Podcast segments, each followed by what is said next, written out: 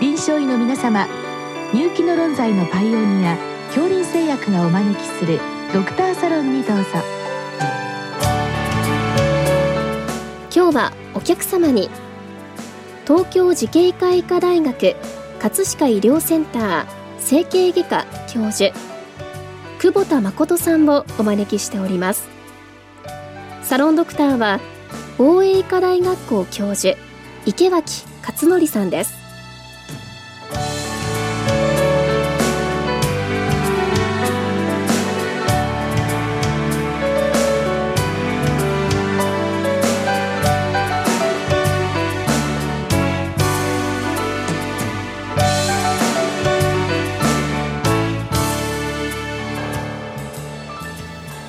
久保田先生こんばんは。こんばんは。今日はあの整形外科的な質問の中で足の外反母趾、えー、質問いただきました、はい。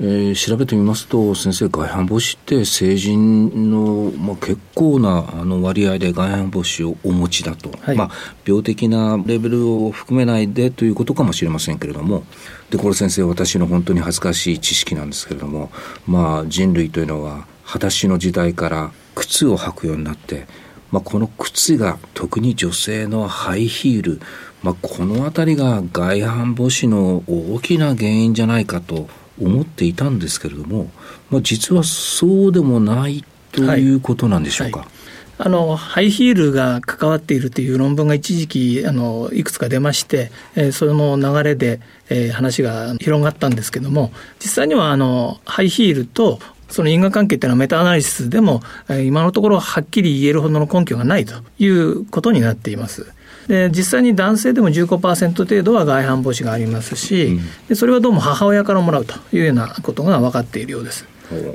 で外反母趾の定義としてはあの外反母趾のこの角度ですね、はいはい、が20度以上あればあの外反母趾とするということになっておりますけどもあの必ずしも20度曲がっていても症状ない人も多いんですが、ね、まあ、その曲がっているということだけで言えばあの65歳以上であれば女性であれば40数パーセントが外反母趾を持っていると。いうようなことになっています。これ先生、性別的にやはり女性の方が多い、はい、女性の方が圧倒的に多いですけれども、男性でも先ほど話したように15%ぐらいはあるということです。それで先生、その原因なんですけれども、はい、どういうことなんでしょう？原因っていうのがあの、明らかなこのこれだっていうようなことはちょっと、まあ、分かっていないということですけれども、実際のところは共通した変形っていうのは、まあ、もちろん外反母趾ですから、母趾が外反しているんですけれども、うん、それの原因というか、あの共通した変形として、第一中足骨が、うん、えー、内側を向いていると。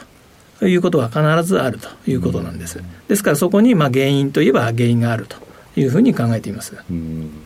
これってやっぱり先生人類足も進化してきてその過程で何て言うんでしょうその内側の第一子あたりがなんとなくイメージ的には弱い。でそこに体重かかって外反母趾。なんかそういうこう先生イメージでよろしいんでしょうか、はい。その通りです、えー、実際にあの類人猿の足を見ますと第一中足骨は内側を向いてるんですね。つまり親指が内側を向いています。えですが人間はあの足の指が全部前を向いて揃ってるんですね。そして、え類人猿は全部扁平足なんですね。えそれはアーチがなくて親指が内側を向いているということになりますけども、え人間はその進化の過程で、えまあ二足歩行に適応する段階でアーチができて指は前を向いてっていうことになったんですけども、最後に進化したところでまだ構造が十分こう出来上がりきってないというようなふうにも考えられます。うん。まあ、男性でもいるよとおっしゃいましたけれどもやっぱり、うんまあ、圧倒的にというんでしょうか。女性が多い。これ女性が多いっていうのは何でしょう？例えば筋力がないとかなんかそういう構造的な解剖学的なものなんでしょうか、はい、あのその辺もまだはっきりは解明されていませんけどもただまああの外反母趾は家系内で出るということも分かっていますので、えー、そうすると、やはりあの体が柔らかいですとか、あのそういったあの骨の関節の向きがこうだとか、そういう何か特徴的な何かがあって、ハイヒールを履けば、その中の人で発症してくると、まあ、そういうようなことはあると思います。そうすると先生、まあ、外反母趾になりやすい、もともとそこはなりやすいよ、でも、なんかなりやすい損因を持ってる人、持ってない人がいるとして、まあ、でも最終的に外反母趾になるっていうのは、例えばその生活習慣なんでしょうか、まあ、どの程度そのあたりがエビデンスがあるか分かりませんけれども、そういった生活習慣で何かちょっとなりやすいようなものっていうのは、いくつかあるんでしょうか？あのやはり裸足で暮らしている部族では外反母趾少ないっていうデータはどうもあるようなんですね。ですが、今、そういう人はあまりいませんし、あのまあ、それ以上はなかなかちょっと分かっていないところです、はい、先生、細かいことで、私、ちょっと見たところ、えーと、第1子と第2子の長さが、あれ、エジプト型っていうんですか、はい、第1子のが長い人の方がなりやすいっていうふうに書いてあったんですが、それ、先生、どうしてでしょう？それはある程度そういう傾向があるみたいですけれども、えーとそこもまだちょっと実はあの確実にそうかどうかちょっと問題があると思います。というのは、あの全部平面で見ているんですね。ところが外反母趾の変形っていうのは平面の変形ではなくて、実は三次元的な変形なんですね。すね立体的な変形なので、そうするとレントゲンを取って見え方が変わると長く見えてしまうっていうようなものもあるので、ちょっとあのその辺はまだこれから検討が必要なんだと思います。ただ、まあそういう傾向があるということは確かに言われています。やはり先生、外反母趾、まあ私もどちらかというと外反母趾だなっていつも思ってるんですけれども、まあ痛みがなければおそらくこう医療機関に行くことはないけれどもやっぱりそういう痛みというのが受診の一つのまあ契機原因というふうに考えていいでしょうか、はい、もうあの外来を見える方は皆さんあの曲がってるだけでは来られなくてやはり痛くなって来られるんですけれどもあの若い方で活動量が多い方はあのいわゆる外反母趾の出っ張っているところが痛がるんですね、うん、ですがあの年齢のいった方で曲がってても全く痛くない方がいたり、うん、あるいは痛いけれども外反母趾の部分じゃなくてその隣の足が曲がって乗っかって痛いとか、うん、あの裏にタコがすごくできるんですね、親指で体重を支えるところが支えなくなりますんであの2番目3番目のところにタコができて痛くて、まあ、困ると。そういうような方が外来によく見えます。まあ、先生方も、えー、足を見て症状を見て、まあ、いきなり手術っていうことはないと思うんですけれども、まあ、いわゆるその保存療法でしょうか、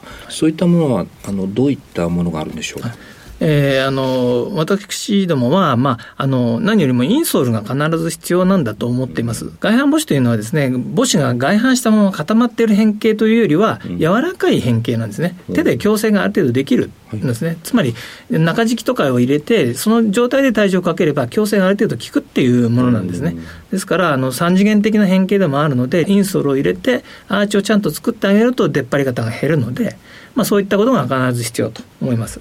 それからあの指の間に挟む装具っていうのはあの皆さんがもうまずやってみる装具療法だと思うんですけども、それはあの親指が曲がった状態で体重をかけると実はあの外反がロックされてしまうんですね。動かないんですね。そこにそれを挟むと2番目の指が外に逃げちゃうと。いうことが起きますんで、あのそれだけやってはだめだと思います。やはりリンソールを入れてそれをやるのはいいんですけども、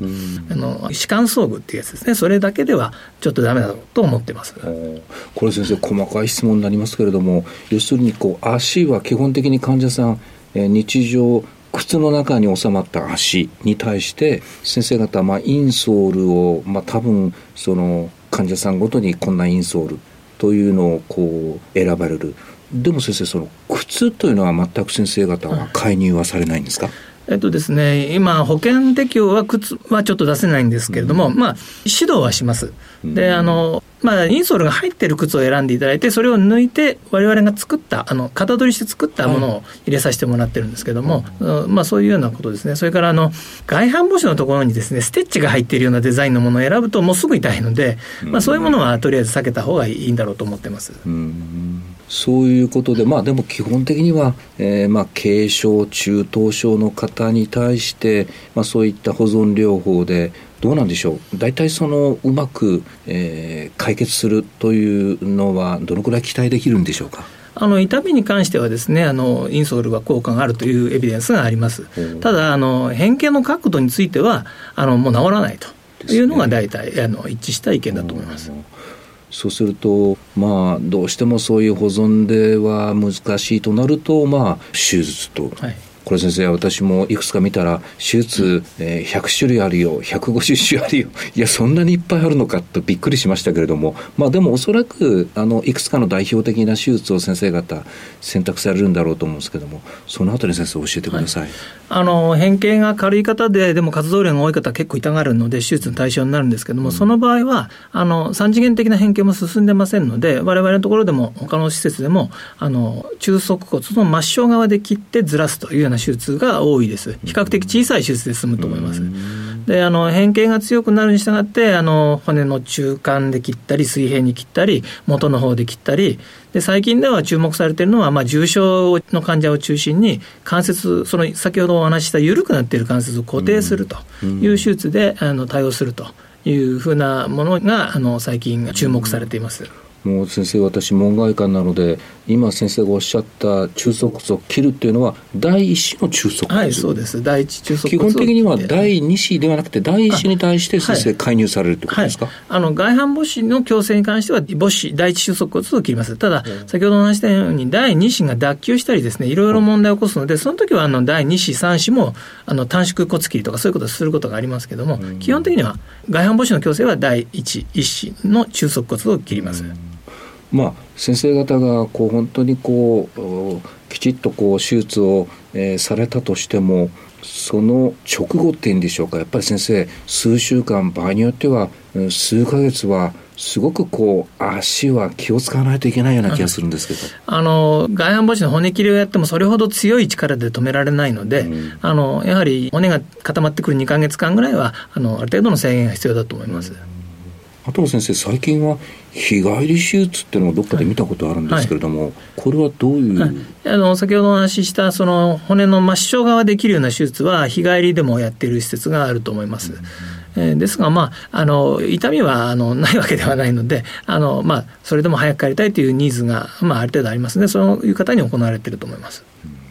まあ、外反母趾本当にあの多い病態でしかも痛みがあるとなると一度先生方専門家に相談した方がいいということでしょうか、まあ、あの実はいろいろなあの技も開発できていますので、あのぜひ専門家に相談していただければと思います。ありがとうございました。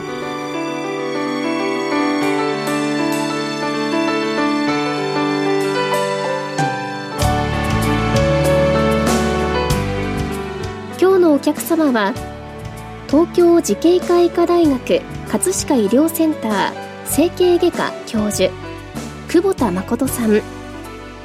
サロンドクターは防衛医科大学校教授池脇勝則さんでした。それではこれで恐林製薬がお招きしましたドクターサロンを終わります。